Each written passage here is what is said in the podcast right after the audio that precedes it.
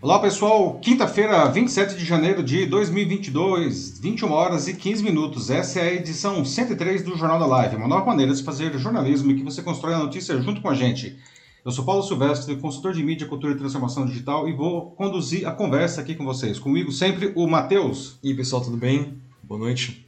Matheus, responsável pelos comentários e também pela moderação da sua participação aqui no Jornal da Live.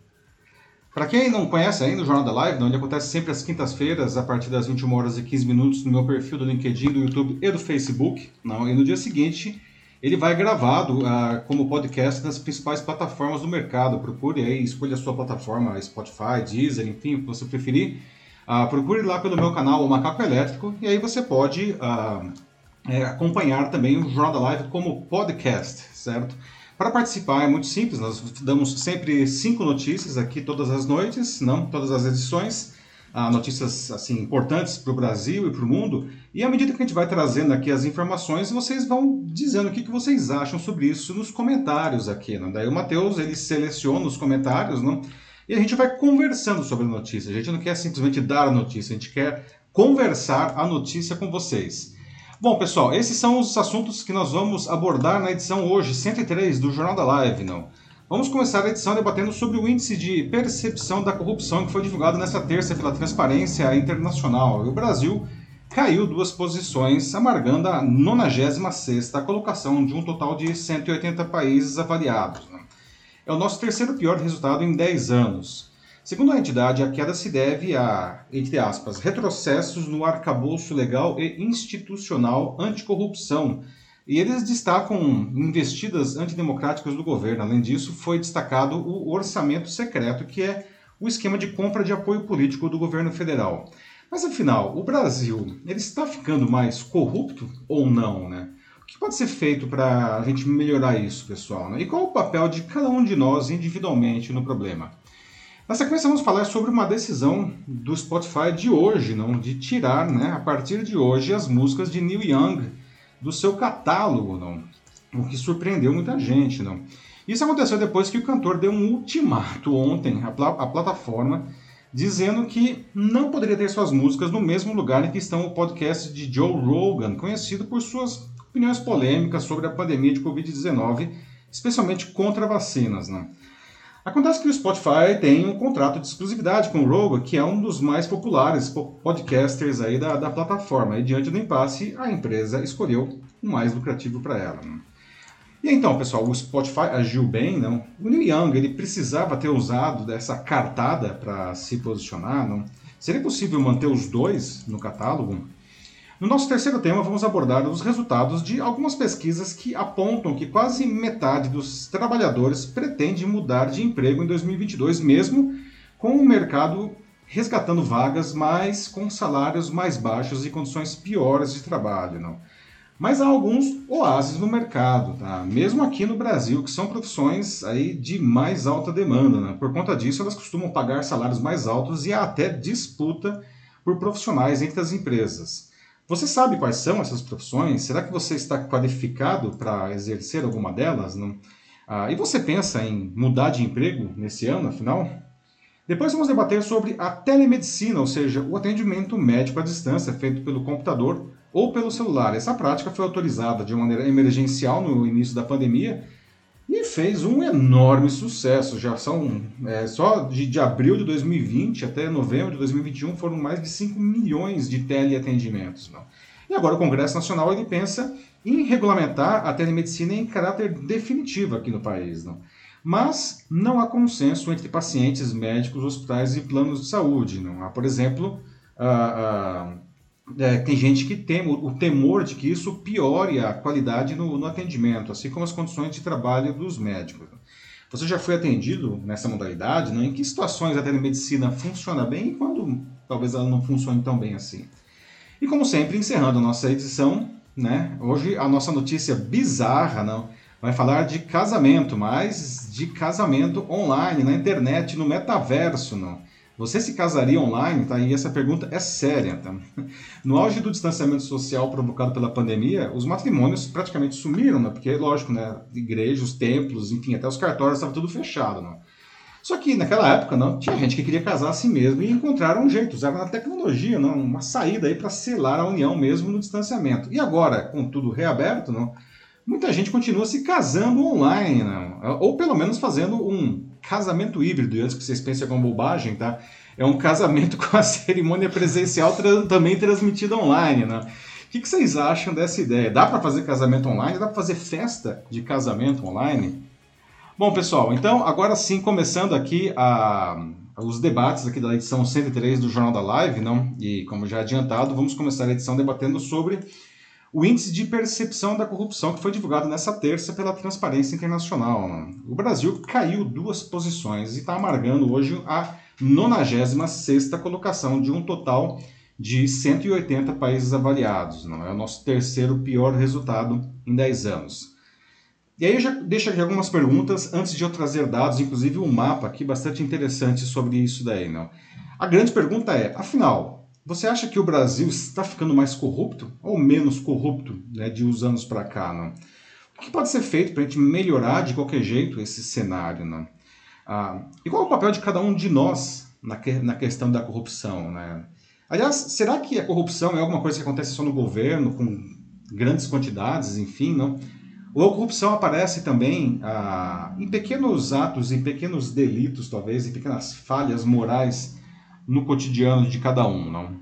Bom, aqui vocês podem ver o mapa, não, ah, de como estão os países no mundo, não? Quanto mais vermelho escuro, pior.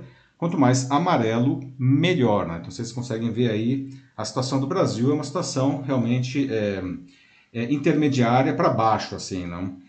Ah, e aí, em, em, relatório divulgado nessa terça, não, a entidade, a, a, Transparência Internacional, explica que os 38 pontos que a gente alcançou nesse ano não, é a mesma do ano anterior, não, próximo a de países como Argentina, nossos vizinhos aqui, Indonésia, Lesoto, Sérvia, Turquia, são todos países que estão mais ou menos junto com a gente aí, não.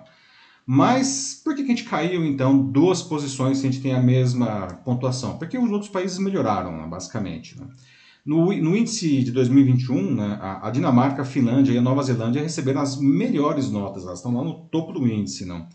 Quanto maior a nota, quanto mais pontos, não, maior é a percepção de integridade uh, do país. Já as piores pontuações foram atribuídas à Venezuela, que teve míseros 14 pontos, é a pior das Américas, não? Somália e Síria, que somaram só 13, e o pior de todos, o Sudão do Sul, com 11 pontos. Não? Segundo a Transparência Internacional, não, a, abre aspas, retrocessos no arcabouço legal e institucional anticorrupção são os responsáveis pela nossa queda no ranking. Não? E entre eles, a organização destacou as, novamente entre aspas, investidas antidemocráticas do governo né, federal e apontou graves interferências em instituições como a Polícia Federal e a Procuradoria-Geral da República. Aliás, o procurador Augusto Aras é, ficou muito bravo aí com, com essa fala aí da, da, da Transparência Internacional. Né? Bom, a, a, o órgão ainda ressaltou a gravidade do orçamento secreto, naquele esquema de compra de apoio político do governo federal, que foi inclusive revelado no ano passado pelo jornal Estado de São Paulo.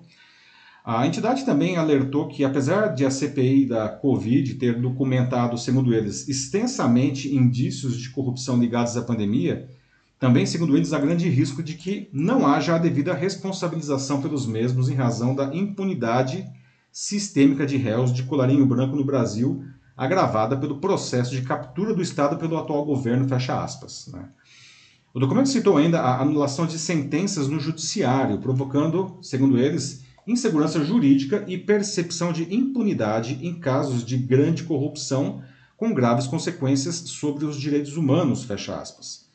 Os 38 pontos alcançados pelo Brasil não colocam o país abaixo da média global, né, que é de 43 pontos. A gente fica atrás também da, da média dos BRICS, né, que é o Brasil, a Rússia, a Índia, a China e a Coreia e a, perdão, e a África do Sul, que tem 39 pontos a média, né? E a média regional da América Latina e Caribe, que é 41 pontos, não. E a gente perde, se a gente considera os países mais ricos, a gente perde muito, né? A gente fica atrás do G20, não, que tem uma média de 54 pontos, e da OCDE, que tem 66 pontos de média os países.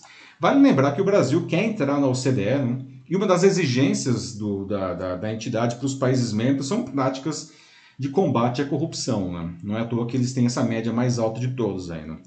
Bom, o índice ele é elaborado desde 1995, não? ele é composto de 13 pesquisas e avaliações de especialistas que são produzidas por instituições reconhecidas internacionalmente. E nessa edição, a Transparência Internacional destacou a ligação entre a corrupção e abusos de direitos humanos. Não? Porque, segundo eles, abre aspas, à medida que direitos e liberdades civis vão erodindo, a democracia entra em declínio e dá lugar ao autoritarismo, que possibilita níveis ainda maiores de corrupção. Fecha aspas. Segundo a organização, dos 23 países cujo desempenho no índice é, diminuiu significativamente na última década, 19 também diminuíram seus índices de preservação de liberdades civis. Né? Segundo a entidade, 98% dos assassinatos de defensores de direitos humanos registrados em 2020 ocorreram em países com alta percepção de corrupção. Né? No caso do Brasil, foram 17 assassinatos, 17 assassinatos nessa situação. Né? E para concluir aqui, não, a Contextualizando tais dados, a Transparência Internacional apontou o que eles chamaram de deterioração do espaço cívico aqui no nosso país, não citando como exemplos a montagem de dossiês contra opositores do governo, investigações baseadas na Lei de Segurança Nacional contra jornalistas e ataques coordenados de milícias digitais incitadas pelo próprio governo, fora episódios de violência física contra a imprensa, fecha aspas. Não. Bom, pessoal, o que vocês acham, não? Essa situação aí não, ah, não é de hoje, não. O Brasil não está muito pior do que estava, mas ele está com os mesmos pontos, mas ele piorou, proporcional, piorou proporcionalmente, não. Ah, o Brasil está ficando mais corrupto, ele já é corrupto demais, enfim, melhorou. Qual é a percepção de vocês quanto à situação da corrupção no Brasil, né? E o que, que precisa ser feito para melhorar isso, né, gente? Porque é, porque é um problema que parece que chegou junto com as caravelas da corrupção no nosso país, não? Por que, que a gente não consegue sair disso daí, não? Qual é o papel de cada um de nós, não? O que, que nós podemos fazer, não? E como eu perguntei antes, eu refaço a pergunta aqui, não? Ah, será que a corrupção é alguma coisa que acontece só no governo ou ela acontece no dia a dia de todo mundo, não? Como que a gente, como que a gente resolve essa situação? E aí, Matheus, o pessoal já está falando aí? É, sim, já algumas pessoas já mandaram seus comentários aqui, como aqui no YouTube com a Bianca Zambelli, que diz assim: é, Me fale um brasileiro que nunca usou pirataria.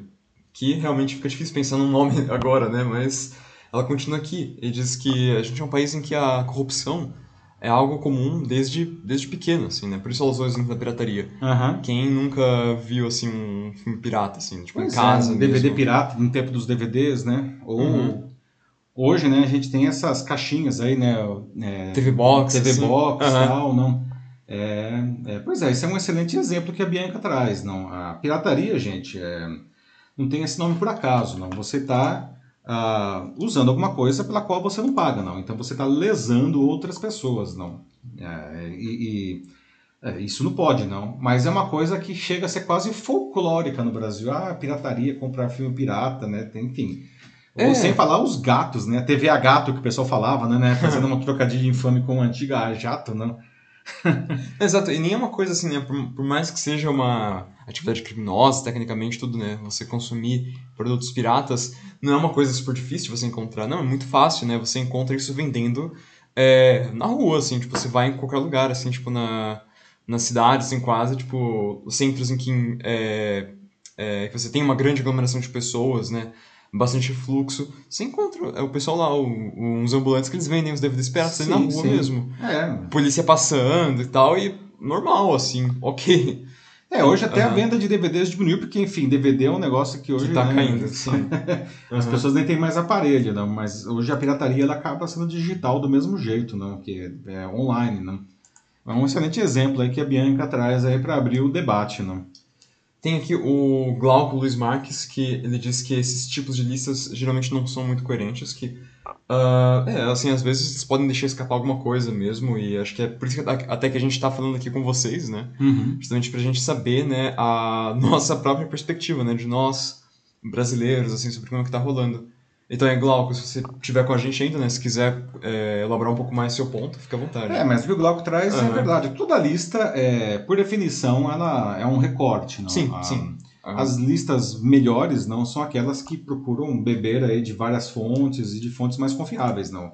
A Transparência Internacional é, um, enfim, uma entidade bastante séria, não, e com muito tempo aí de, de estrada, não. E esse índice é um índice meio que aceito internacionalmente, não. Tanto que é, não são eles que produzem o, o, o, as pesquisas, não. Eles usam aí a institutos renomados de diversos países para fazer esse tipo de levantamento. Agora, concordo com o, Glauco, não? toda lista tem a sua imprecisão tácita aí, não? Bom, aí depois tem o Joaquim Desider Neto, que sempre está nos acompanhando aqui. Ele vai mais ou menos naquela mesma linha da Bianca Zambelli, porque a Bianca fala sobre como o problema da corrupção é que vem desde pequeno, né? desde criança aqui pra gente. Enquanto o Joaquim, ele fala da, da educação, que aqui é um hábito defensor da educação, né? Como sempre, ele está aqui falando aqui com a gente sobre a importância de se valorizar a educação, e para esse caso não é diferente. Ele fala sobre como com a educação ruim que a gente tem aqui no país, Uhum. a gente não tem, assim, é, desde pequeno, assim, uma base boa para é, compreender e interpretar corretamente, assim, e o, enxergar valor, de fato, é, nas leis, assim, na convivência em sociedade, assim, uma questão não só, né, tipo, de, assim, ah, você vai para a escola, beleza, então você aprende matemática, português, história, não, mas uma questão de aprender uh, Civismo, cidadania, civismo, Cidadania, que é uma coisa que é, realmente falta, e até ele fala no final aqui também, é, saber votar nas eleições, que ainda mais Isso é né? uma coisa que todos nós pode, podemos fazer, né? Sim, sim. E ano eleitoral, super importante. E claro, sabendo votar melhor, é, a gente ajuda é, com a corrupção aí, a combater isso. Exatamente, esse é, um, é uma das coisas que cada um de nós pode fazer para ajudar na corrupção, é escolher melhores candidatos, não. O Joaquim, que realmente sempre está aqui conosco, aí, obrigado pela presença constante e é um, um constante defensor também da educação. E isso é muito verdade, né, Joaquim? É, porque até é curioso, se você comparar, um, é, por exemplo, esse ah, gráfico aí da, da- do índice de percepção de corrupção, com, com é, rankings de países que têm uma melhor educação, você vai observar que tem uma incrível correlação dos países que, que aparecem como aqueles que têm ah, uma educação melhor, são também aqueles que têm uma corrupção menor. Quer dizer que não existe é, corrupção na Finlândia, na Dinamarca? Claro que existe, não, mas existe muito menos. Não, ah, não só porque a população é menos tolerante com a corrupção, mas porque é, os próprios agentes públicos aí, não, é, supondo no caso de governo, não, que poderiam é, é, se valer da corrupção, eles mesmos são menos tolerantes a isso daí, não. E isso daí é um resultado de, como o Matheus acabou de falar aqui, não, de uma conscientização de cidadania, não. A corrupção, assim como o infame jeitinho brasileiro, que é um negócio que a gente sempre traz aqui, não. E a gente sempre faz questão de dizer que jeitinho brasileiro não é um negócio bonitinho, jeitinho brasileiro é corrupção, corrupção no, no, em pequenos atos do dia a dia, não.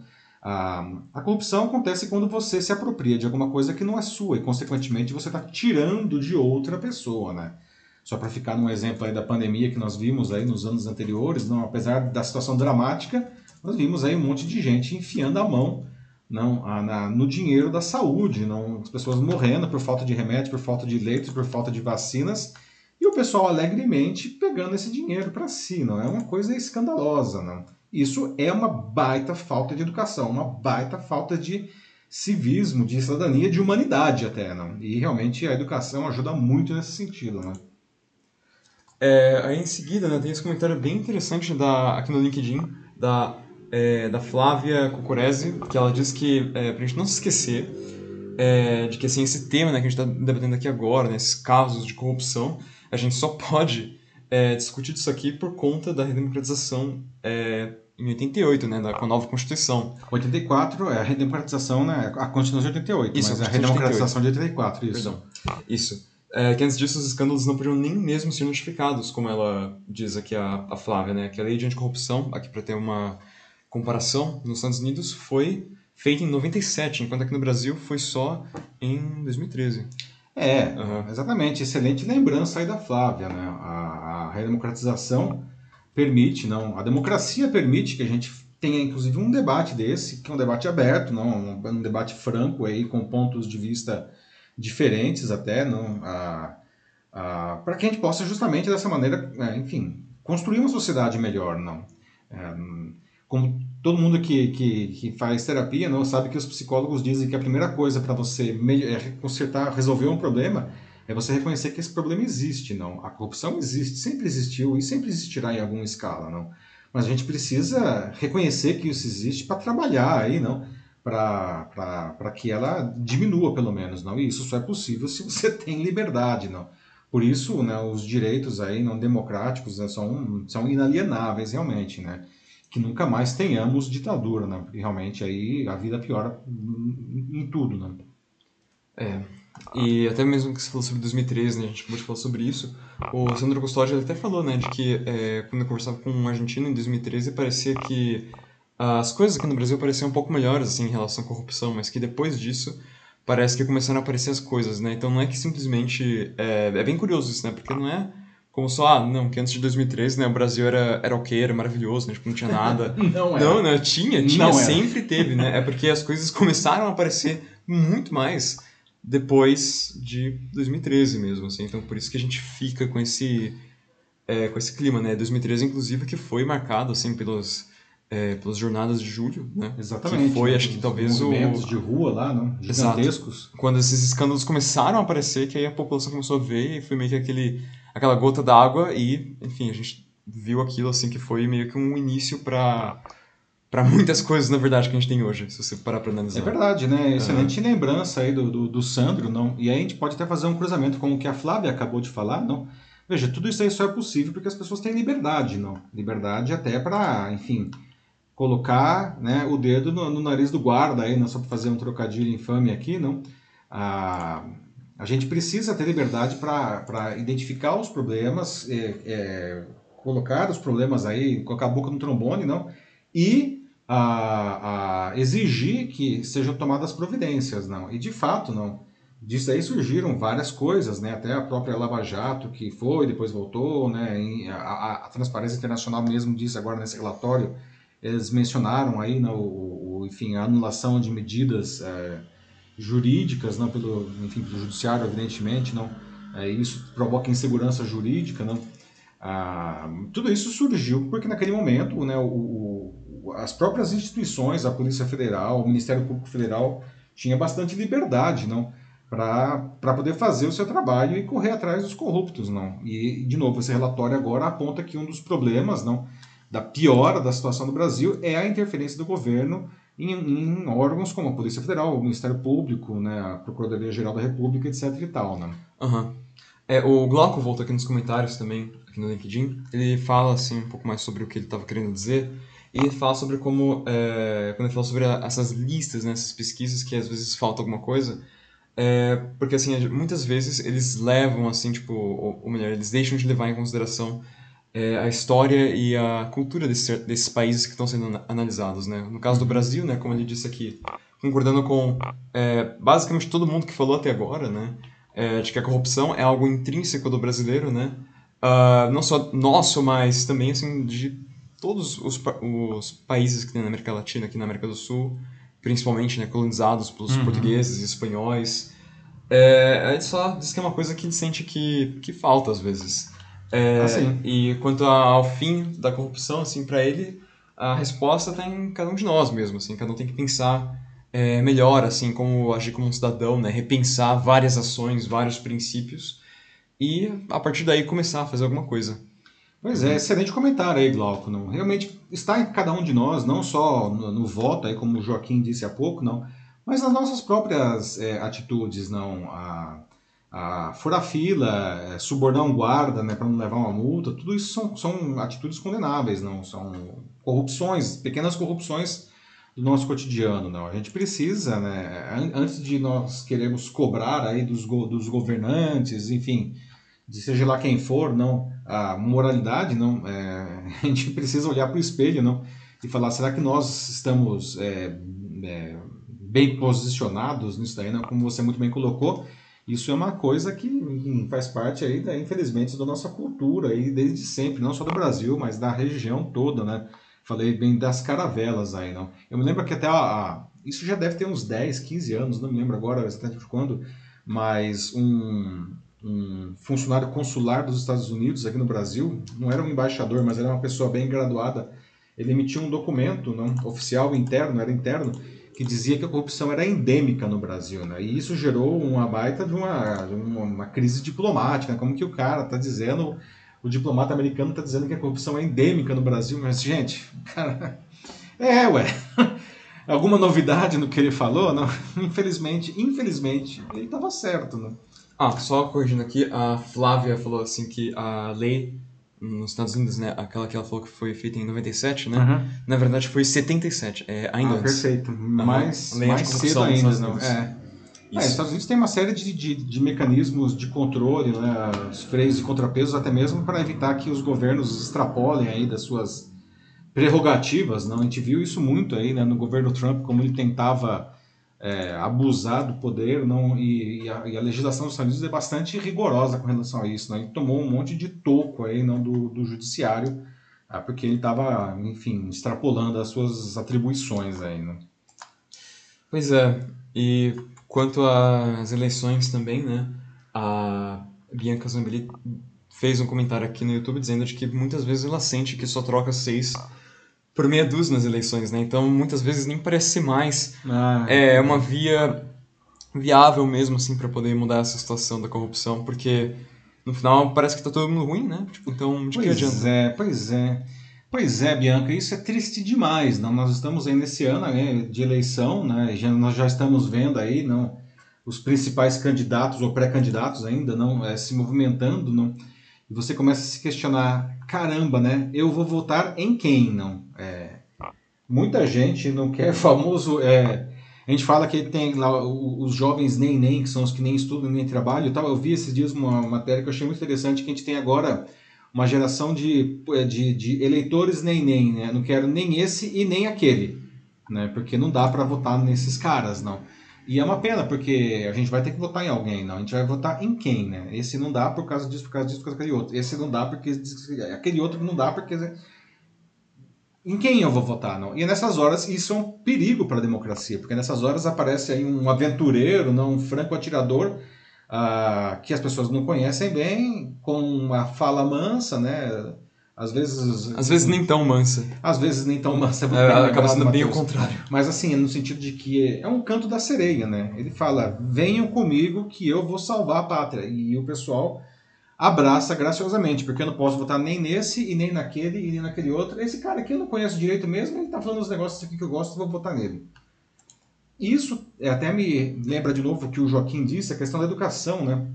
É, outra característica da- da- de um país com uma boa educação é gerar bons candidatos a cargos públicos, não? Que você realmente vai ter a opção de escolher bem, não? Pessoas que realmente oferecem ideias e não bravatas e não xingamentos e não exclusões, não. A gente precisa de candidatos que tragam ideias e que sejam ideias viáveis também. Não adianta vir, ah, não, eu vou acabar com a corrupção no Brasil. Né? Não, eu vou entrar lá no primeiro ano do meu governo, não vai ter mais corrupção no Brasil. De verdade, alguém pode acreditar num negócio desse? Claro que não, né? Precisamos de ideias, mas ideias críveis, não ideias viáveis, não para fazer um debate e escolher alguém. Mas eu concordo, Bianca, tá difícil, né? Difícil. É, o Sandro até falou aqui, né, de que falta é, algo ou alguém, não sei, né, que nos identifique como um povo único, que gere uma liga para pensarmos de uma forma mais solidária. Porque é, isso é bem interessante, né, porque eu fiquei pensando, nossa, quant- quantos partidos que a gente tem mesmo? Quantos partidos a gente tem aqui no país? Essa é uma ótima pergunta, É, né? é- é quase Por que a gente Uhum. precisa ter dezenas de partidos políticos? Na verdade, a gente não precisa, né? Isso daí é uma máquina de fazer dinheiro, né? A gente tá vendo aí o orçamento das eleições, aí é um negócio 5,7 bilhões de reais de fundo eleitoral, não? Mas enfim, continua aí. Desculpa, interrompi aí o comentário do Sandro, Matheus. Não, sem problema, né? E é que, assim, esse que é o problema, né? Tipo, a gente tem sempre, assim, o, quando a gente tem um, um, um político, né? A gente tem um partido que vence as eleições, tá? Coloca um presidente, e aí depois é, se passam quatro anos, acontece o que acontece, chega é, um novo, novo período eleitoral, entra um novo candidato, mas que é de um outro partido, e, assim, enfim, muitas vezes é, tem, assim, tipo, uma... É quase que uma tendência, assim, né? Tipo, de que a gente vive numa situação em que a, o, o pessoal que tá ali, que sobe no poder, eles não têm intenção alguma de construir em cima do que foi deixado para trás. Não. Muitas vezes a gente Pelo até o contrário, eles querem assim. destruir o que tinha lá para deixar a marca dele, não? Sim, e, e isso, é, isso é ruim, assim, até mesmo por isso que a gente tem tantos partidos, porque são vários grupos de interesses, assim, que até, na verdade, quando você olha para eles, muitos até mesmo têm ah, coisas como ideologias semelhantes, propostas muito parecidas, que você no pensa, das ah, contas, se você pegar um desses mesmo? 50 Aham. partidos que o Brasil tem, você tem três ideologias. O resto é tudo, né? O pessoal, ah, eu preciso criar um partido novo para morder um pouco aí do fundo eleitoral, né? é, eleger aí uns deputados, quem sabe aí uns prefeitos tal, ganhar mais um pouquinho de tempo na TV, o fundo eleitoral, Ah, tal, são não sei o quê. 33, o Sandro 33. falou aqui. Obrigado, Valeu, Sandro. Obrigado. Não. E, e uma coisa que isso deixa bem claro, não, é, é a facilidade, não, com que os políticos passam de um partido para o outro, não. É, a, a cada eleição tem político, aí que a cada eleição o cara está num outro partido. É que ele vai, ele migra de partido para aquele que oferece mais vantagens para ele, não. Sim, mostrando mais uma vez que a existência de tantos partidos assim totalmente, é totalmente né, irrelevante. Não existe ideologia, né? O cara, o que aliás isso já demonstra a corrupção, né? Um, um político que a cada mandato ele está em um partido diferente, não? Que espécie de, de, de apego a uma ideia, a uma ideologia, ou principalmente não apego ao bem maior do país, não? Como, o que esse cara está demonstrando? Ele não tem nenhum apego ao bem maior do país. Ele quer basicamente se dar bem, não? É. E assim, e a princípio a diversidade não seria tão ruim assim como a Flávia acabou de lembrar aqui no LinkedIn. Mas a, o problema é justamente o uso que é feito disso, né? de- dessa diversidade dos partidos. É Ah, tá. sim, Flávia. né? Aham. Exatamente. Não, seria ótimo se nós tivéssemos 33 partidos e que os 33 partidos tivessem diferenças significativas visando a construção de um país melhor. É que é difícil, né? 33, ter 33 ideologias, 33, pelo menos, não vou dizer nem ideologia, mas 33 linhas de trabalho, não? É muito difícil, né? Se você for pensar, se você conseguir chegar a 10 partidos que sejam realmente grupos coesos e homogêneos, não? já seria incrível, não? Mas você pode observar, não, as próprias grandes democracias aí históricas do mundo, não? Os Estados Unidos ou, enfim, o Reino Unido, não? Ah, eles têm basicamente dois partidos principais e mais uns três partidos assim ah, é, que são mais variáveis, digamos assim. Né? Bom, os Estados Unidos tem basicamente dois, né? Por republicanos e democratas. E aí depois tem aí candidatos independentes, o que é possível lá? Mas você pega, sei lá, no Reino Unido você tem lá os conservadores e os liberais, não, o Labour, não, os trabalhistas, na verdade, não, os conservadores e os trabalhistas. Aí tem o Partido Verde e alguns outros partidos assim, né? São pouquíssimos partidos, né? É, no final, como a Jacqueline fala aqui, a Jacqueline Soares no Facebook, que eu é um pouco é, ruim falar isso, mas eu acabo concordando com ela, que ela diz que no final a gente tem que escolher o menos pior, assim, política no final acaba sendo uma coisa que não tem muito a ver com, com ideologia, assim, ou É. pela por essa vontade, assim, de querer movimentar as coisas, muitas vezes não, ainda mais como a gente tem é, visto aqui né, no nosso país. As- muitas vezes acaba sendo só uma questão de escolher, como ela falou, menos pior, ou seja, é muito É. mais uma questão de pragmatismo do que de ideologia, assim, é escolher o menos pior, e aí depois estudar os candidatos, como ela falou aqui, né, e aí depois quando essa pessoa X vencer, ficar em cima dela, tipo, ver, ver o que que acontece, né, o que que essa pessoa faz, e depois no ano seguinte mudar, assim, de novo, e de novo, de novo, de novo, assim, é... E é um processo longo mesmo, assim, que infelizmente é só com Pois é, assim. né? Eu, eu entendo, Aham. Jaqueline, e, e concordo com você, não, mas é, eu acho que nós estamos nessa situação, inclusive de corrupção e de todas essas mazelas do país, porque faz muitas eleições que a gente vota no candidato menos pior, né? É, Porque É. quando você vota no candidato menos pior, você já está assumindo que todos eles são ruins, né? Então, é, não dá para ser feliz assim, né? Eu, eu não sei se eu era tão inocente assim há, há alguns anos, mas eu tive a alegria de votar em candidatos que eu achava que era o candidato melhor. Às vezes ele não ganhou, às vezes ele ganhou. Fiquei feliz que às vezes que o candidato que eu votei porque eu achava que ele era o melhor, ele foi um bom governante, tá? Mas eu concordo com você, faz muito, muito tempo que a gente vota no candidato menos pior, não. Poxa vida, eu só queria votar no candidato melhor. pessoal, a gente vai ter que seguir em frente Vamos agora. seguir em frente, Já o papo tá, tá excelente, né? Mas já ó, 9 para as 10. 9h51, né? Papo ótimo, né? E, pessoal, né? Lembrando que às vezes a gente não consegue realmente ver todos os comentários, mas todos os comentários serão lidos depois, tá? Então, não se não se avexem, não podem comentar aí à vontade, que tudo vai ser lido depois. Obrigado, aliás, pela participação, tá? Bom, na sequência a gente vai falar agora sobre uma decisão polêmica de hoje, não? Hoje, do Spotify, de tirar, né, a partir desta quinta-feira, as músicas do Neil Young do seu catálogo. Não? Isso pode parecer surpreendente para muita gente, afinal de contas, ele é um artista bastante popular, não? Mas isso aconteceu depois que o próprio Neil Young deu um, um- praticamente um ultimato né, ontem para a plataforma, dizendo que não poderia ter as músicas dele no mesmo lugar que está o podcast do Joe Rogan, não, que é conhecido por suas opiniões aí para lá de polêmicas não sobre a pandemia de Covid-19, particularmente por ser contra vacinas, não. Acontece que o Spotify tem um contrato de exclusividade milionário com o Rogan, não, que é um dos podcasters mais populares da plataforma. E aí, diante desse impasse que o Neil Young criou, a empresa escolheu né, o, o mais lucrativo para ela, que era o Joe Rogan. Né? O que, que, vocês acham, pessoal? O Spotify agiu bem nessa situação não? O Neil Young, ele, ele precisaria ter usado essa cartada drástica não para se posicionar? Não? É, seria possível fazer de outro jeito? Seria possível manter os dois no catálogo? Não? Ou o Joe Rogan, enfim, tem que sair, não, porque ele promove desinformação sobre a pandemia no podcast dele, em um momento que a gente está vendo aí os números explodindo, não. E aí uma pergunta que eu acho bastante importante. O Spotify, aliás, todas as plataformas digitais, né, elas, elas meio que lavam as mãos assim sobre o que as pessoas publicam nas suas páginas. Vocês acham que elas têm esse, digamos, esse direito de lavar as mãos né, com relação ao conteúdo da, da que, que, fica aí nas suas páginas, nas suas conversas. Não? Tivemos aí um baita de um debate, inclusive, que eu trouxe aí na, na segunda-feira no vídeo, na quarta-feira no, no, artigo, sobre aquele pedido do TSE que ele quer, é, ele quer que, o, que o Telegram colabore, não, assim como o WhatsApp está fazendo, como o Twitter, enfim, para tentar diminuir a desinformação na, na, nas conversas do Telegram, e o Telegram nem responde as mensagens, mas enfim como vocês veem aí não, o papel das empresas nisso daí? Não? Bom, aí vocês veem não, à esquerda não, o Neil Young, né? E à direita o Joe Rogan, não? E aí o Neil Young, ou eu, ou ele ou eu, né? E o Spotify escolheu ele, né? O Rogan, ele é apresentador do The Joe Rogan Experience, que é um podcast muito bem classificado aí no Spotify, como eu disse, não? Que tem os direitos exclusivos desse programa. Uh, só que o Rogan é conhecido pelas posições polêmicas dele aí, não? Inclusive, no início desse mês, agora, 270 cientistas e profissionais da área de saúde enviaram um documento formal para o Spotify pedindo que a plataforma tomasse medidas contra o Rogan, né?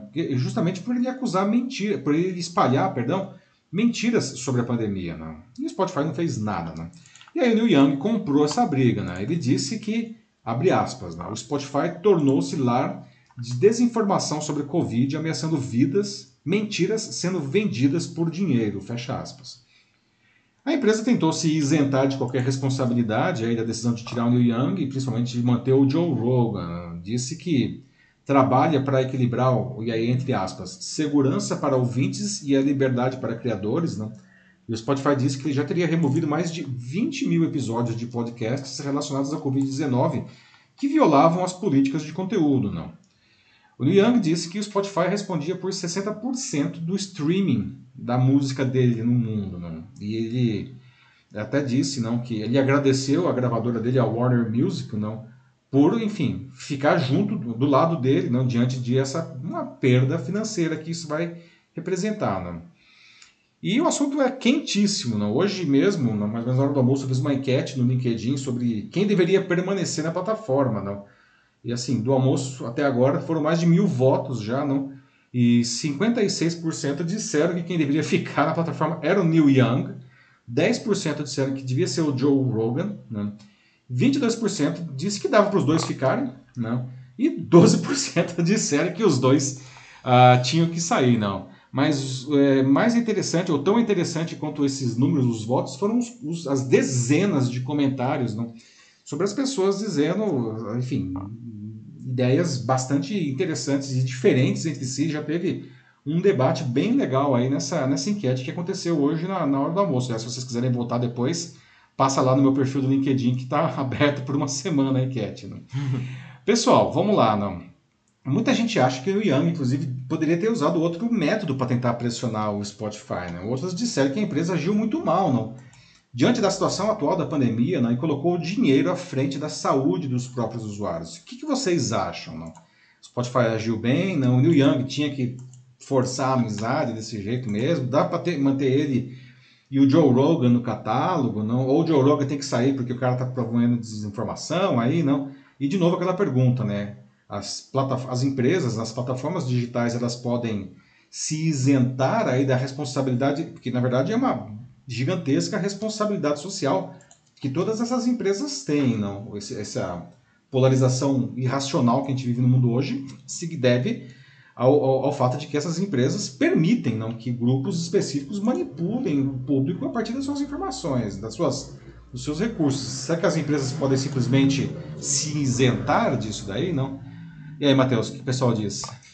Bom, é, por enquanto, quem começa aqui vai ser, mais uma vez, a Bianca Zambelli no YouTube, falando de que, bom, ela está aqui do lado de que o Spotify é, agiu muito mal, isso que é preocupante, né, porque a empresa prefere o lucro ao invés do, do bem comum, né, com essa ação. E ela, inclusive, cita aqui uma excelente frase do documentário de Dama das Redes, que é a seguinte, enquanto uma árvore morta vale mais que uma viva, a humanidade está fadada ao fracasso. Hum, frase Fortíssima, hein, Bianca? E que define muito bem esse caso. Exatamente, né? É, você falou isso aí, Bianca, né, do, do Spotify, e muitas pessoas deixaram nos comentários aí da, dessa enquete, não? O pessoal dizendo, ah, é, vou, vou cancelar agora, bom saber disso, que eu vou cancelar agora minha conta do Spotify e vou pro Deezer, que é concorrente do Spotify, para quem não sabe, não? É, é uma questão das pessoas, enfim, se posicionar. O Liu Yang, na verdade, quando ele fez isso, não, e a, a conferir se isso vai acontecer, não, ele esperava que outros grandes artistas também pedissem para sair da plataforma, não, como uma maneira de pressionar a, enfim, é, uma espécie de motim. Uhum. É, ele estava praticamente se amotinando, né? É, mas eu não sei, né? Como também disseram aí no, no, no nos comentários, alguma, eu lembro que uma pessoa falou, não lembro agora o nome, desculpa, mas ele disse o seguinte: é, o Neil Young ele está numa posição confortável na carreira dele, né? Já está rico, tal, né? A maioria dos artistas não conseguem se dar esse luxo, não. Mas sei lá, vamos supor se de repente um, uma dúzia de grandes nomes aí do pop, do rock, enfim, ou de qualquer que seja o estilo saísse, né, do Spotify, será que isso causaria aí um algum tipo de movimento a, a conferir e se é que isso vai acontecer, né? Isso lembra muito o caso do Facebook agora em relação à, à desinformação, né? Tipo, mesmo também o, né, o Instagram, TikTok, enfim, todos esses que estão sendo uh, investigados, né? Mas principalmente o Facebook, né? Que tudo que eles respondem, assim, e, é, toda vez que eles são questionados por algo, né? Inclusive é, pela própria corte americana, né? É, são umas coisas muito meia boca, assim, geralmente coisas que é, deixam eles, assim, meio que nessa casa do tipo, ah, tudo bem, eu só... Eu fiz o produto, né? Esse aqui é meu produto. Tipo, eu, eu fiz a rede, mas como as pessoas utilizam isso aqui não, não, é problema meu. Tipo, eu só fiz o meu trabalho, eu só tô aqui é, é vendendo. É. Mas aí, enfim, né? A água começou a bater aí na bunda do tio Zuki, não? Ele teve que se mexer, não? É, e esse caso é muito isso, né? Tipo, a Jaqueline Ramalho Soares aqui no... Que agora tá aqui com a gente no, no LinkedIn. Ela fala assim, né, que a, a, responsabilidade social de uma empresa, assim, tipo, no tamanho do Spotify, né? Que tem, assim, milhões de, de usuários né, no mundo inteiro, é, é muito grande. Assim, mesmo que uh, eles não tenham, assim, tipo, ah, nossa, eu, eu sou só um negócio, eu sou uma empresa, não tenho essa intenção de ter essa responsabilidade, é, mas você acaba tendo por causa da sua influência, né? Então, ela também fala de como eles estão errados, deviam ter é, escolhido o bem comum, né? Então, enfim, deviam ter feito é. alguma coisa em relação ao Rogan e como exemplo de uma empresa que faz umas coisas melhores, assim, é, lida isso de uma forma boa, ela cita a Natura, por exemplo. Ah, uhum. sim, pois é. A Natura é uma empresa que é reconhecida há muitos anos aí pela responsabilidade social dela, né? Ah, é engraçado, né, que é, é, então, você estava falando disso, estava lembrando, não? em 2018, em abril de 2018, quando o Zuckerberg foi convocado a, a, a depor para o Senado americano por conta do escândalo da Cambridge Analytica, não sei se alguém aqui se lembra, né? foram justamente uh, quando o New York Times e o The Guardian uh, descobriram não, como que a, a, essa empresa, a Cambridge Analytica, roubou dados de 87 milhões de usuários do Facebook para depois manipular esse pessoal, não? uh, com fake news não para ajudar na eleição de 2016 a, a eleger o Trump. Não? E foi jogado no ventilador. Isso daí, esse escândalo estourou em março de 2018. Em abril de 2018, o Zuckerberg estava lá de terno, negócio raro, né? Ver o Zuckerberg de terno dizendo para o Senado americano que ele era uma vítima daquilo. Ai, porque a é. Cambridge Analytica ela, ela violou os, os termos de uso dos desenvolvedores. É claro que ela violou, ela não poderia fazer isso. A Cambridge Analytica ela praticou vários crimes aí, não. Mas é, a gente vive é, no país das maravilhas, não. O Zuckerberg ele acha realmente assim que Ele criou uma máquina, a máquina perfeita de convencimento. Ele acha que todo mundo usa aquilo de uma maneira imaculada, não? Ele, enfim, ele é corresponsável disso daí, não? Tanto que essa historinha não colou, né? E a partir desse momento, lá em 2018, o Facebook começou a se mexer muito fortemente para combater, né? É, na verdade, nem tanto, né? Ele deveria se mexer muito mais. A gente sabe hoje, teve o escândalo da mais recente ano passado, né, da Frances Hogan, dizendo como que o Facebook ainda coloca o dinheiro à frente da saúde dos usuários, não?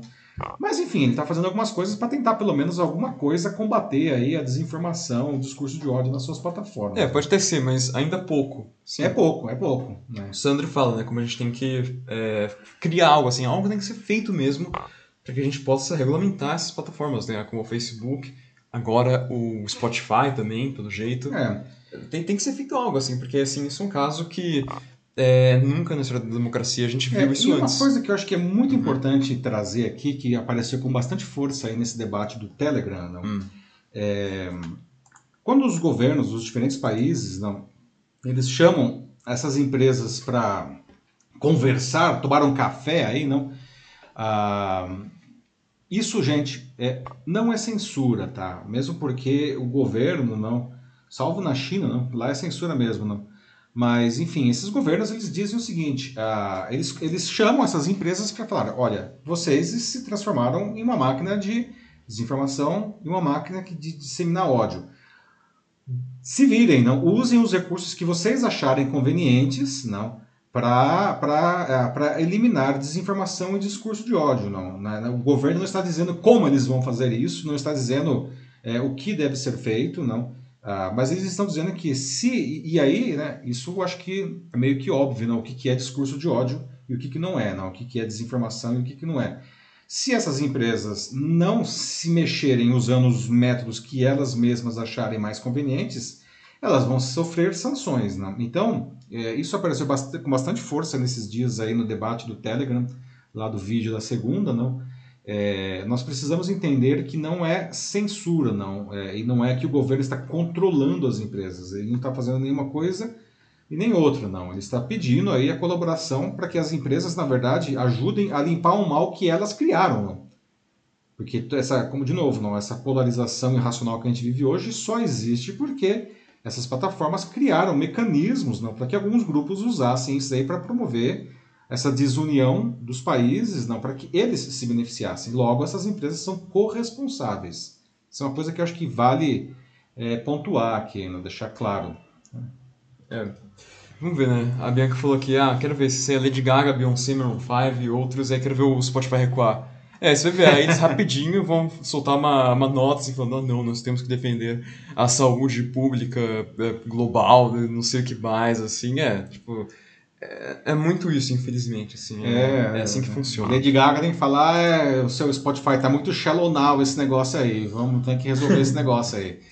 É. E de repente, ah, sim, sim, sim. Que péssimo. Claro. nós, nós vamos ver imediatamente, assim, fora Joe Rogan. É, Foi mal, saiu a piada uhum. ruim aqui, gente. Às vezes elas desaparecem, não tem jeito. Ai, ai. vamos, vamos, vamos pro próximo assunto? Ok, pessoal, agora aqui, deixa eu ver. 22 horas em ponto aqui no Jornal da Live, não. Nosso terceiro tema, vamos abordar os resultados de algumas pesquisas que apontam que quase metade dos trabalhadores pretende mudar de emprego em 2022. Hum. Mesmo com o mercado resgatando vagas, tá? mas com salários mais baixos tá? e com condições piores de trabalho. Não? Mas há algumas, alguns oásis assim, no mercado de trabalho, mesmo aqui no Brasil, né? que são as profissões de mais alta demanda. Não? Por conta disso, não, elas costumam pagar salários mais altos não, e até disputa de profissionais, empresas disputando esses profissionais à tapa. Não. Você sabe, sabe quais são essas profissões? Não? Será que você está qualificado para elas? O que, que você precisa, aliás, fazer para se qualificar? Não? Aliás, você, é, alguém aqui que está nos assistindo pensa em mudar de, de trabalho hoje? não? Ah, eu, o que faz você mudar de trabalho? Isso é uma pergunta que eu acho legal, né, Matheus? O que faz uma pessoa querer mudar de trabalho? E, por outro lado, o que faz uma pessoa querer continuar no emprego atual, mesmo que ela, sei lá, receba aí uma, uma oferta de, de outra empresa? Porque isso acontece também, né? Então, o que faz você querer mudar de trabalho? O que faz você querer ficar uh, em um trabalho, não? Uh, bom, foram várias pesquisas aqui que vou citar aqui para isso aí, né? E uma delas, a primeira é, é de uma empresa de recrutamento americana chamada Robert Half, né, que foi justamente quem constatou que 49% dos profissionais com mais de 25 anos de idade querem emprego novo nesse ano. Não. Desses, 61% querem trocar de companhia, mas ficar na mesma área. Outros, mais radicais, não, 39% desejam uma mudança de carreira, né, um novo segmento, uma nova profissão. Né. Isso aí é, é, é, um relatório que eles soltam há 18 anos, né, e, que é o índice de confiança Robert Half, não, que entrevistou 1.161 profissionais, não, é, divididos entre recrutadores, empregados e desempregados. Não. Segundo esse levantamento, a confiança atual na economia e no mercado de trabalho dos profissionais qualificados é, registrou uma queda em relação ao trimestre anterior, ah, chegando a 37,1 pontos. Não. A perspectiva futura para daqui a seis meses também sofreu declínio. O pessoal está pessimista. Não. Ah, sobre o motivo de querer mudar de trabalho, nossa pesquisa identificou que 37% indicaram, veja só, remuneração maior. A pessoa quer ganhar mais, não? Entre os que querem mudar de empresa e 31% para aqueles que querem trocar de carreira. 19% né, disseram que têm o desejo de inovar, aprender alguma coisa nova, não.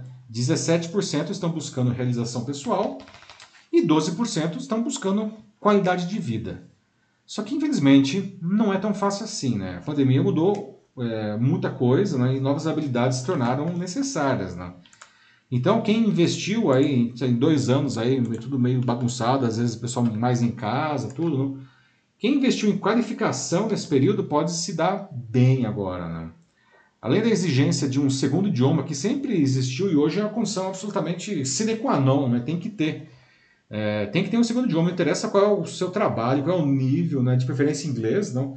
Mas tem outras competências que estão sendo muito valorizadas, segundo a própria pesquisa do Robert Half. Não. O que, por exemplo? Comunicação, capacidade de se comunicar com os outros, adaptabilidade, flexibilidade, perfil analítico, ter visão de negócio, comprometimento, perfil de liderança, habilidade para trabalhar em equipe e humildade, né? Só isso.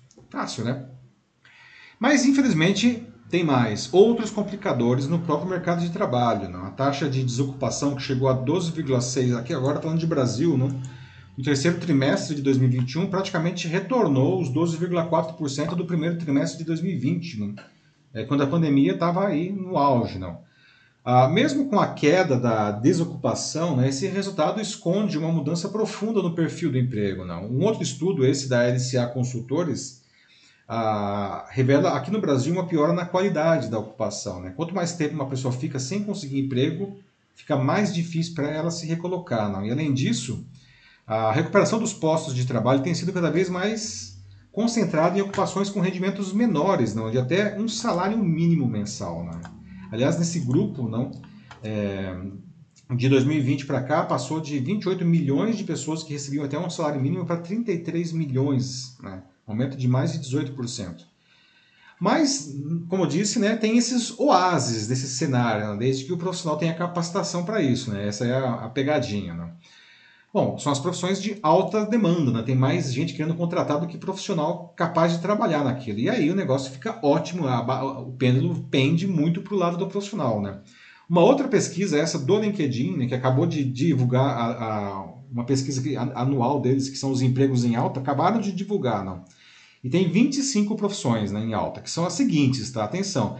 Eu achei curiosa que a, a, a primeira é justamente recrutador, mas não qualquer um, tá? Recrutador especializado em tecnologia.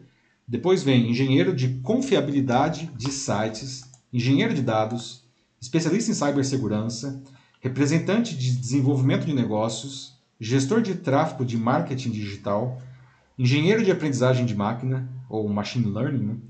Pesquisador de experiência do usuário, negócio quentíssimo, né? o Customer Experience aí, cientista de dados, analista de desenvolvimento de sistemas, engenheiro de robótica, desenvolvedor de back-end, né? programação, né? gerente de engajamento, novamente aí um pouco de Customer Experience, gerente de equipe de produto, engenheiro de qualidade, consultor de gestão de dados, líder de experiência do cliente, de novo experiência, analista de design, analista de soluções, analista de gestão de riscos, consultor de design de produto, coordenador de vendas internas, enfermeiro intensivista, que faz tudo a ver né, com, a, com a pandemia, não?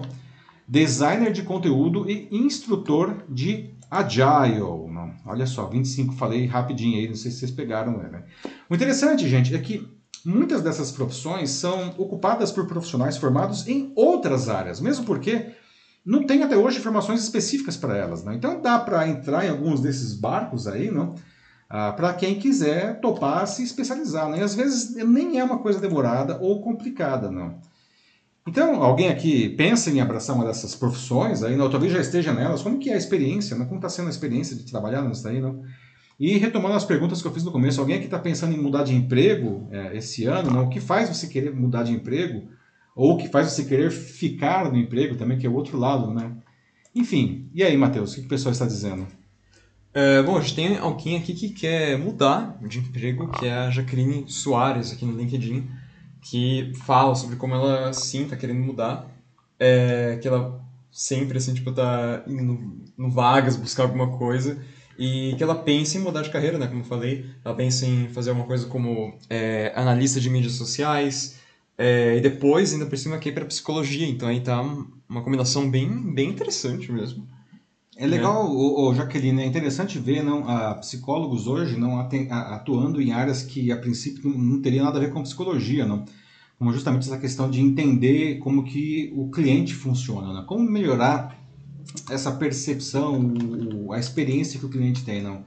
E, e, isso é uma coisa que os psicólogos podem contribuir, não? Né? E é uma coisa que a princípio, né, isso não faz parte da, da do curso, né? da graduação passa longe disso daí, né? É. A Bianca Zambelli fala que é da área dela, né? então é para coisas como médico, ou enfermeira, áreas de saúde, de saúde em geral. É, enfim, então, e a gente tem uma, um enfermeiro Enfermeira intensivista, né? né? Uhum. Aliás, as profissões da área de saúde, elas estão muito em alta, né? Por motivos óbvios, né? Infelizmente não é um motivo bom, mas enfim. Há muita gente aí, né, abraçando a área da saúde nessa época, porque a demanda realmente é explosiva, né? E a Bianca está então bem posicionada aí, não? Se ela é da área, não. É, o Joaquim Deser Neto apareceu aqui e comentou um pouco sobre, é, mais uma vez, sobre como todo mundo realmente está buscando é, qualidade de vida e estabilidade, né? Afinal de contas, quem, quem não gosta de qualidade de vida e claro. estabilidade não é? É sempre uma coisa muito, muito boa. Mas, claro, assim, agora tem a evolução tecnológica e todos... Acho que tá todo mundo tenta que acompanhar isso de uma forma ou outra, né? Tem algumas profissões que estão sendo mais afetadas por isso do que outras, mas assim, é só uma questão de tempo, né? Eventualmente todas vão, vão acabar sendo alteradas assim, de uma forma até profunda, assim, de uma maneira ou outra. Ah, né? sim. Uhum. Vocês devem ter observado aí na lista das profissões em alta do LinkedIn que metade delas tem o digital no meio, né? A palavra digital, não? Ou mais até, não? a verdade, não, é que qualquer que seja a carreira que você tenha, não, ah, o digital já está ali, não, e vai aumentar mais, não, assim, sempre vai ser daí para mais, não tem achar, nossa, não vai chegar aqui, já chegou e vai aumentar, não.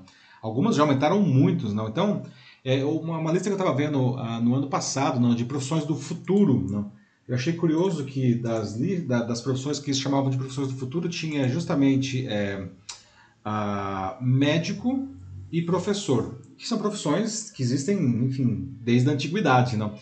Mas não é qualquer médico, não é qualquer professor, não. É um médico que sabe, sei lá, operar um sistema que permita que ele vá fazer uma cirurgia em outro lado do mundo, online, não. Ele vai lá com um robô, né, controlado remotamente, fazer uma cirurgia, não. Professores, não, que são capazes de dar aula usando recursos, é, é, metodologias aí não ativas de, de ensino, aulas à distância, não. Então, é, você precisa estar, tá, qualquer que seja a carreira que você tenha, não, você precisa se habilitar aí, não, a trazer o digital para o seu cotidiano, não, senão você vai ter um problema.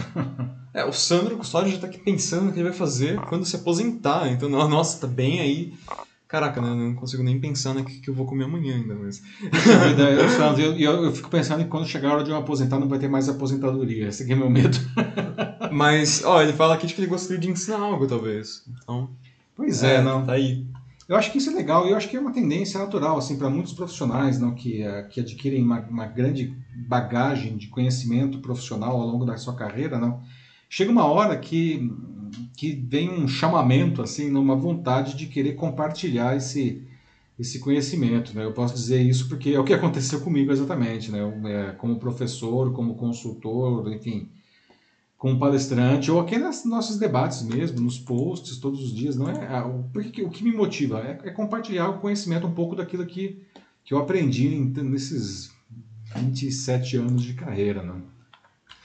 Ah, o Glauco Marques apareceu também, diz que, que até a área de qualidade né, que foi mencionado, né? É, até mesmo Sim. isso está voltado para a área de TI, assim, então realmente é, é, tudo, é tudo mesmo Glauco. Não, é pois é, é Glauco, né? Nós temos aí sistemas interessantíssimos hoje, não, de, com inteligência artificial, não capaz de, de verificar a vamos supor, uma linha de, de produção não, a, a, que consegue avaliar de uma maneira muito mais eficiente, muito mais rápida a qualidade de um produto, não, a, ou até mesmo no varejo, assim, não, como que está sendo a, a, qualidade do atendimento, não. É, a tecnologia está no centro disso daí, não. Os sistemas avaliam, medem absolutamente tudo e, e processam uma quantidade enorme de informações, né, de um volume que nenhum ser humano seria capaz de de processar e, e, e, trazem esses insights, às vezes, né, de como melhorar a qualidade de, qualidade de produção, qualidade de seja lá o que for. Né? Bem lembrado aí o Glauco. É, como a Katsunika falou aqui também, né, só para a gente, acho que, fechar esse assunto aqui, é só usar as ferramentas digitais, né, todas que a gente tem agora né, à nossa disposição, com consciência, porque, afinal de contas, como a gente tem visto muito bem, né, é, com várias coisas que estão acontecendo, né, inclusive com o assunto anterior, o digital pode ser usado tanto para o bem quanto para o mal. Então, é uma questão de sempre estar usando com, com é consciência. Verdade. Acho que é importante também não depender né, totalmente do digital. Acho que são coisas ah, que a gente sempre tem que lembrar. Mas, mas é isso mesmo. É isso mesmo. É, muito bem lembrado pela Kat. Não, a, a gente não pode... Eu costumo dizer que a gente tem que fugir dos extremos. Né? A gente não pode nem ter medo da tecnologia e nem também se deslumbrar com a tecnologia, né? achar que a tecnologia vai resolver todos os problemas e que a gente joga lá no computador. Não é isso. É, inclusive, não porque os bons usos da tecnologia que nós vemos hoje, inclusive de tecnologias mais avançadas como inteligência artificial, não, ah, são aqueles que permitem que, que os trabalhadores eles possam, ah, por exemplo, deixar de se preocupar com tarefas repetitivas, mecânicas, não, para que eles possam trabalhar com coisas mais nobres do seu, do seu cotidiano. Não? No final das contas, né, por mais tecnológico que seja o nosso cotidiano, a gente não pode nunca esquecer a nossa humanidade, porque é isso que, aliás, não nos diferencia das máquinas. Porque se você começar a se comportar como uma máquina, logo, logo uma máquina vai substituir você, porque ela vai fazer isso melhor. Exatamente. Então a gente precisa né, é, aprender a não se comportar com a máquina e usar a tecnologia não, é, como deve ser usada, como a Kátia coloca aqui mesmo, muito bem colocado. Vamos seguir em frente? Vamos seguir em frente aqui. Agora. 10 e 19 ao vivo aqui no Jornal da Live. Não, vamos agora debater sobre a telemedicina. Né? A gente está falando aqui de, justamente de, né, de tecnologia né, na, na, medicina. Né? Tem mais uma vez. É, até, veja só, né? É só corroborando aí. Né? A telemedicina com atendimento médico à distância feito pelo computador ou pelo celular. Né? Essa prática ela foi autorizada aqui no Brasil de maneira emergencial né, no início da, da pandemia e fez um enorme sucesso. Né? E agora o Congresso, né, Congresso Nacional, pensa em regulamentar a telemedicina em caráter definitivo no país, não. Mas não há consenso entre pacientes, médicos, hospitais e planos de saúde. Saúde. Saúde. Vocês já foram atendidos por nessa modalidade por telemedicina, pessoal? Não. Em que situações vocês acham que a telemedicina funciona bem e quando que ela não funciona tão bem, digamos assim, né? Vocês acham que isso pode levar a uma piora na qualidade do atendimento, é, erros de diagnóstico, enfim, ou pior nas condições de trabalho ah, dos médicos? Não. Bom, inicialmente a telemedicina serviu para atender pacientes em um momento de forte distanciamento social, né, com a chegada da pandemia. Não? Depois, com a flexibilização dessas regras, muita gente ainda usava com medo de se contaminar nas clínicas, nos hospitais, mas hoje, com os atendimentos normalizados, não, variante Omicron à parte, mas enfim, não, a, a telemedicina se tornou uma opção preferencial de muitos médicos, de muitos pacientes, sem falar nas clínicas, dos hospitais e dos planos de saúde. Não. O atendimento médico online foi autorizado né, durante o período de crise, como eu falei, de uma maneira emergencial e foi ficando. Né? Segundo a Associação Brasileira de Planos de Saúde, entre abril de 2020 e novembro de 2021 foram 5,1 milhões de teleatendimentos aqui no Brasil. Não? Agora, infelizmente, a gente está aí a pandemia, infelizmente, ainda longe de, do fim, graças a essa Omicron, né, que a gente nunca sabe quando vai acabar, não. Mas o Congresso, né, por meio da Frente Parlamentar Digital, está discutindo a regulamentação definitiva da telemedicina. Mas não há consenso na área. Né? De um lado, as seguradoras e as empresas de saúde defendem que a liberação ocorra o mais rapidamente possível, porque eles afirmam que a telemedicina democratizou e facilitou o atendimento. Né? E para elas é um excelente negócio, né? sem dúvida nenhuma, do ponto de vista financeiro.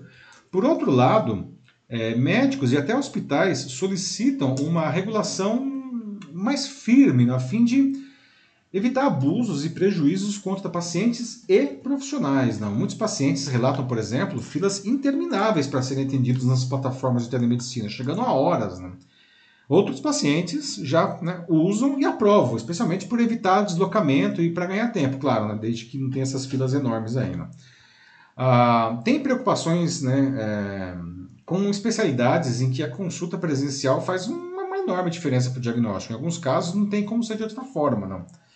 É, e tem ainda uma proposta de se usar a telemedicina nos retornos, né, quando os médicos muitas vezes fazem apenas uma análise dos exames e prescrevem o tratamento.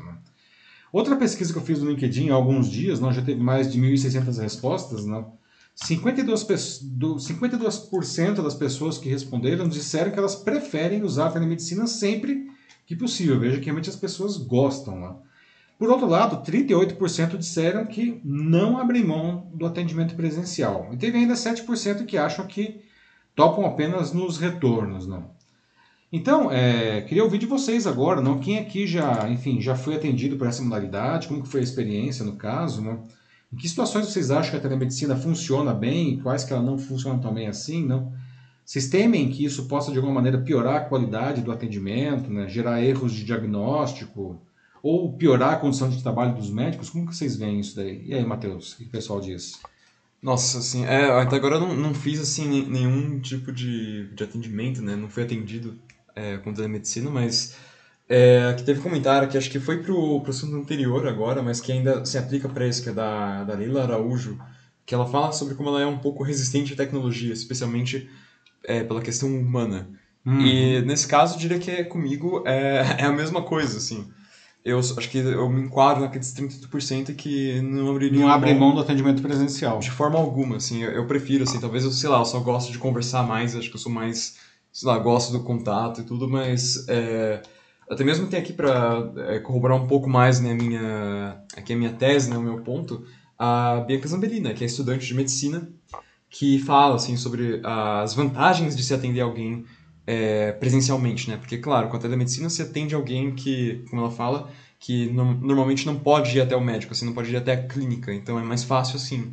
Realmente, mas, é, como eu disse, né, na, na clínica, assim, tipo, no, no atendimento, para dar um diagnóstico, isso consiste, geralmente, assim, sempre para fazer uma coisa bem é, direitinho, um exame físico. Claro, que é tocar o paciente aí no caso, né? Sim, é, assim, ela fala também que em retornos realmente isso pode funcionar, mas assim, para fazer coisas como, como exames ou até acertar uma medicação, seria realmente bem mais legal, interessante ter a pessoa ali de fato, bom, em pessoa. Ah, sim. Uhum. É, é, é, eu acho que esse é um ponto interessante, não? É, se você precisa auscultar o paciente, não?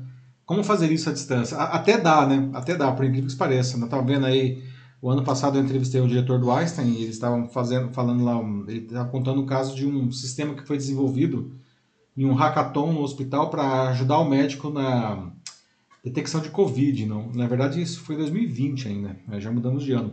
E era interessante que era telemedicina, então esse sistema, ele através da câmera do computador ou do celular do paciente, ele conseguia, olha só que loucura, gente, né? um sistema de inteligência artificial, ele identificava características na respiração da pessoa que ele identificava pelo, pela imagem da câmera e ele falava para o médico, olha, é possibilidade de Covid, porque é, era uma característica que só pacientes que estavam com Covid respiravam daquele jeito. Agora, é claro, sei lá, eu fico pensando no caso de uma consulta com um oftalmo, né? Vai medir, enfim, seus olhos, né? como que você vai fazer isso, né? E não tem jeito. Mas o retorno, às vezes o retorno, se o, se o retorno é só, ah, vou aqui olhar os exames e vou te prescrever alguma coisa, não? Isso poderia falar, olha, faça por telemedicina. É, o que a Bianca fala é bem, bem real mesmo. É, na verdade, sim, é retorno sim, né, como ela falou. É, mas acertar a medicação é também, pode ser online, assim como ela disse aqui. Eu acho uhum. que confundi um pouco aí quando li o comentário dela, perdão.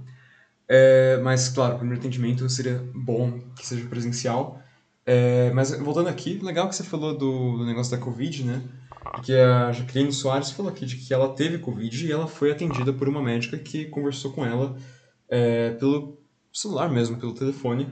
E como era um caso mais leve dela, ela já sabia que ela tinha Covid, aí deu, deu tudo certo, assim. É, é o caso que, Aham. enfim, acho que não dependia de fazer novos exames. É, já, tava, Por isso que nesse caso funcionava. já sabia qual era o problema, não. É um ponto interessante também. É, mas claro, doenças mais complexas também ela concorda, tipo, de que ela é, imagina que seria mais difícil mesmo. E, é, sim, precisa dos exames. E os exames, pelo menos até agora, não tem como fazer assim à distância. É, pois é, não. a menos que a gente chega no ponto dos Jetsons, assim, né, que vocês se lembram que tinha, tinha, tinha, tinha tele- telemedicina nos Jetsons, só que era engraçado que o médico ele saía de dentro da tela, assim, para olhar, né, ele conseguia a realidade aumentada ao extremo, não? Sim. E olhava, a- a- enfim, as amígdalas do Elroy, assim, não? como se fosse uma janela, não? Quem sabe um dia a gente chega nisso, não? Bom, acho que é isso. É isso, vamos lá mesmo, porque agora já 10h27, nós chegamos à nossa notícia, não? É, a, a notícia bizarra, encerrando a edição como sempre, não? E a pergunta que eu já faço para vocês aqui, vocês se casariam pela internet, não? E a pergunta é séria, tá? Casamento no metaverso, aí tanto se fala agora, não? Bom, da onde que veio essa história? Né? No auge do distanciamento social, né, provocado pela pandemia, não? os matrimônios sumiram, né? Falando que tá tudo fechado, né? As igrejas, os templos, os cartórios, né? Como, não tinha como casar, não. Mas tinha gente que queria casar de algum jeito. Eles encontraram na tecnologia, de novo a tecnologia, olha só, né? Uma saída para selar essa união mesmo naquela época, não. Ah, mas agora, mesmo com tudo reaberto, não, enfim, as igrejas, os cartórios, etc., não, tem muita gente que continua se casando online, não, ou fazendo aí um casamento híbrido, não, com a cerimônia acontecendo presencialmente mesmo, não, mas também sendo transmitida online, né? O que, que vocês acham dessa ideia? Né? Alguém aqui se casaria no metaverso? Não, né? Dá para fazer casamento online? Dá para fazer festa de casamento online e isso ainda ser divertido? Não. Olha só aí um casamento online, gente. Né? Como eu disse, durante o período mais bravo aí do distanciamento social, ainda lá em 2020, não, vários casamentos foram celebrados por videoconferência entre os noivos, o celebrante, padrinhos e os convidados. Né? Aliás, alguns estados americanos chegaram a aceitar essas cerimônias do ponto de vista legal, né, durante esse, o auge do distanciamento. Agora, com tudo reaberto, isso não é mais necessário e nem aceito. Mas alguns casais acharam a ideia tão legal que eles continuam se casando online, não, com, em ambientes digitais como esses que vocês observam aí, não, ou estão adotando esse casamento híbrido aí, né, com, com, que acontece num ambiente de verdade, mas transmitido aí online para quem não, não pode comparecer. E uma das formas mais inusitadas né, é o casamento no metaverso, esse mundo virtual que ganhou muita fama aí desde que o Facebook disse no fim do ano passado, não, que vai investir pesa pesadamente nessa tecnologia. Não. Essas cerimônias são, são realizadas em espaços digitais que são muito cuidadosamente criados, como esse que vocês observam. Olha só, gente, que, que É. chique esse casamento aí na tela. Esse não. da foto, inclusive, alguém identificou a imagem e falam que foi feito no- naquele jogo The Sims. É, pois é. Aham. Não. O, o- e aí todos os envolvidos entram com seus avatares não, e, e- e participam né, da festa, não, com direito à música, com direito à dança, tudo. Não. Claro, hoje eles não têm mais valor legal como teve naquele período no começo lá do distanciamento, não. Mas esses casamentos no metaverso, eles podem ser um jeito que os. Pode ser do jeito que os noivos quiserem, não? com coisas que seriam simplesmente irrealizáveis, né? Eu já fui num casamento de nerds, assim, né, com músicas de Star Wars e tudo mais, não? E eu já vi na internet casamentos com pessoas todas vestidas de Star Wars, não? Mas a- a- nesse caso do metaverso, você pode ter, imagina uma festa, né, que com milhares de convidados, literalmente, não? E, imagina, não tem que pagar o buffet para todo mundo, né? Pois é. Ou fazer aí uma celebração, sei lá, no espaço sideral, não? com gravidade zero, não? Então, e essa coisa está ficando tão séria, tão séria mesmo, não? Que já existem empresas responsáveis pela organização de um casamento como esse daí. Como existem as empresas que organizam né, os casamentos presenciais, não? E, e apesar de todo o barulho feito por esse, pelo Facebook aí com o metaverso, não, não é uma novidade exatamente, não. Tem o Second Life, que é um metaverso super famoso que foi lançado em 2003, não? E os, casa, os avatares já se casam lá no Second Life há muito tempo, não? Ah, ah, na verdade, é, isso sim é um tanto bizarro para algumas pessoas, não? Os avatares do Second Life eles também conseguem manter relações sexuais e até têm filhos no ambiente digital. né? Tudo bem, deixa para lá, né? Só que até então isso tudo é visto como uma brincadeira, né? Os donos desses, desses avatares, eles, eles não são casados de verdade, não, né? Alguns talvez eles nunca tenham se encontrado presencialmente. A novidade agora dessa notícia aqui, não, é que esses casamentos aí aqui estão acontecendo agora no mundo digital são casamentos de verdade. As pessoas estão se casando, não? Por mais que estejam aí fazendo a cerimônia no metaverso aí ou enfim esse casamento híbrido aí, não? Ah, então, o que, vocês acham? Alguém aqui topa casar? Eu não sei se alguém aí não casou, quer casar de novo, sei lá, não. Topa casar no metaverso? Não vai que essa moda pega aí, não? Dá para fazer, dá para se divertir com um casamento online assim? O que, que vocês acham dessa notícia, pessoal? Nossa, vamos lá. Bom, aqui já teve um pessoal que apareceu com uma Jaqueline dizendo que tá com vontade de casar agora por causa dessa notícia. é, e, né, ela falou, a Jaqueline e a Bianca, né, que realmente é muito mais barato, né? Poxa, a Bianca é fala, né? Nossa, que tipo, imagina uma coisa que antes seria como 20 mil reais, assim, por algo que é aí quase de graça, assim, né? É, né? Uhum. E com a vantagem ainda, né, Bianca, que você pode ter milhares de convidados, né? Convido todos os seus amigos aí da, das redes sociais para participar do seu casamento, né? Coisa que não dá para fazer quando o casamento é presencial, né? Aí tem um pessoal que acha muito louco isso aqui, né? Tipo, como a Ana Lúcia Souza Machado, que apareceu aqui pra, pra avisar, né? Que ela disse que, é, tá bom, mas e se, e se separar, tipo, o casal? E como, como é que faz? Que é, acho que é uma preocupação genuína dela, assim, porque como é que isso se encaixaria agora nesse nesse, num, num ambiente é legal. Boa, né? É uma boa pergunta, Ana, mas aí a gente faz um divórcio digital também, não? Um divórcio no metaverso, não? Quem sabe, né? Eu já vi, assim, casamentos estão surgindo. Não sei se já teve um divórcio no metaverso. Acho que ainda é muito cedo pra isso. Espero, né? Não sei, vai. Vai que. Mas então o advogado cria lá o avatar dele também, ele se sente. Claro, tem o advogado, o advogado do metaverso lá, né? O avatar do advogado, que na verdade é um cara gordão e careca, mas lá no avatar ele fica super saradão. o Sandro quer saber se dá para casar só o avatar separado do mundo real também. Ah, isso dá muito, né, Sandro? Essa imagem é mesmo aí do The Sims, não? Ou Second Life, não? Eu acho que o que deve ter, inclusive, de, de, de poligamia aí, né? Com o mesmo avatar casando com um monte de gente, eu não duvido nada, viu? Ou é outro tipo de poligamia, né? O mesmo usuário real tendo vários avatares, cada um casado com uma pessoa diferente, não? Super dá, não? Mas se você quer experimentar o poliamor aí, não é uma, uma maneira simples e segura de fazer isso daí, não? É, então, né, a Dalila Araújo fala que, né, que ela também, mais uma vez, né, um pouco resistente a isso, essa ideia, porque falar um casamento representa alegria, justamente compartilhar, e compartilhar requer sentir, sentir os abraços. Exatamente, concordo ali. E, então ela diz que prefere, prefere aguardar para ver, assim, mas eu concordo com ela, né, tipo, eu gosto, assim, de jogos e tal, mas. né, mesmo assim, né? Tipo, a Jacqueline falou: ah, nossa, quem gosta de jogos vai curtir isso. É, eu gosto, mas eu tô mais do lado da, Lali, da, da Lalila, na verdade. Lalila, né? É, meio. Não, é bacana, né? Mas eu, eu gosto da, da, da festa, assim, de estar ali com as pessoas, né? Ao invés de um negócio que só, né? Tipo, ah, eu mando, sei lá, um kit festa para as pessoas, se é que eu mando. e aí eu atendo meu casamento com o meu controle e só Óculos de cueca. de realidade virtual, né? Você tava de cueca, é verdade, né?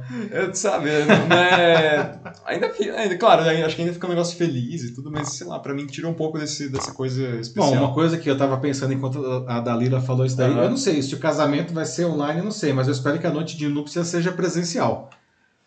Ah, a Bianca disse que já tem simuladores de sexo no The Sims, então nem precisa. Ah, não, precisa. Tem algumas coisas aí. Eu sou um cara super ligado à tecnologia, mas tem algumas coisas que eu sou bem old school, né? Essa coisa aí, por exemplo, da noite de núpcias tem que ser old school. Bom, ai, ai. Ah, é isso acho... aí.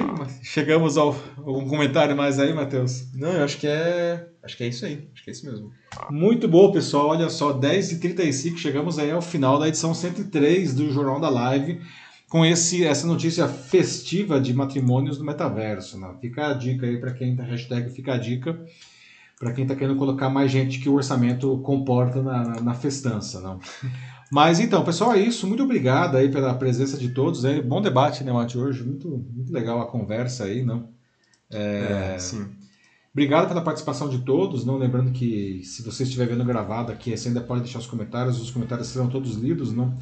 E é isso, né? Nós nos vemos de novo na quinta-feira que vem, a partir das 9h15 da noite, com a edição 104 do Jornal Live. Uma boa sexta-feira. Bom fim de semana, se cuidem e a gente se vê até lá. Um abraço para vocês. Tchau, tchau. É isso aí, gente. É, muito obrigado. É, boa noite para todo mundo, assim, né? Obrigado aí por todo mundo que participou. E espero que tenham gostado, né? Porque a gente faz isso aqui, né? Só existe por causa de vocês, né? Sem vocês isso aqui não poderia acontecer.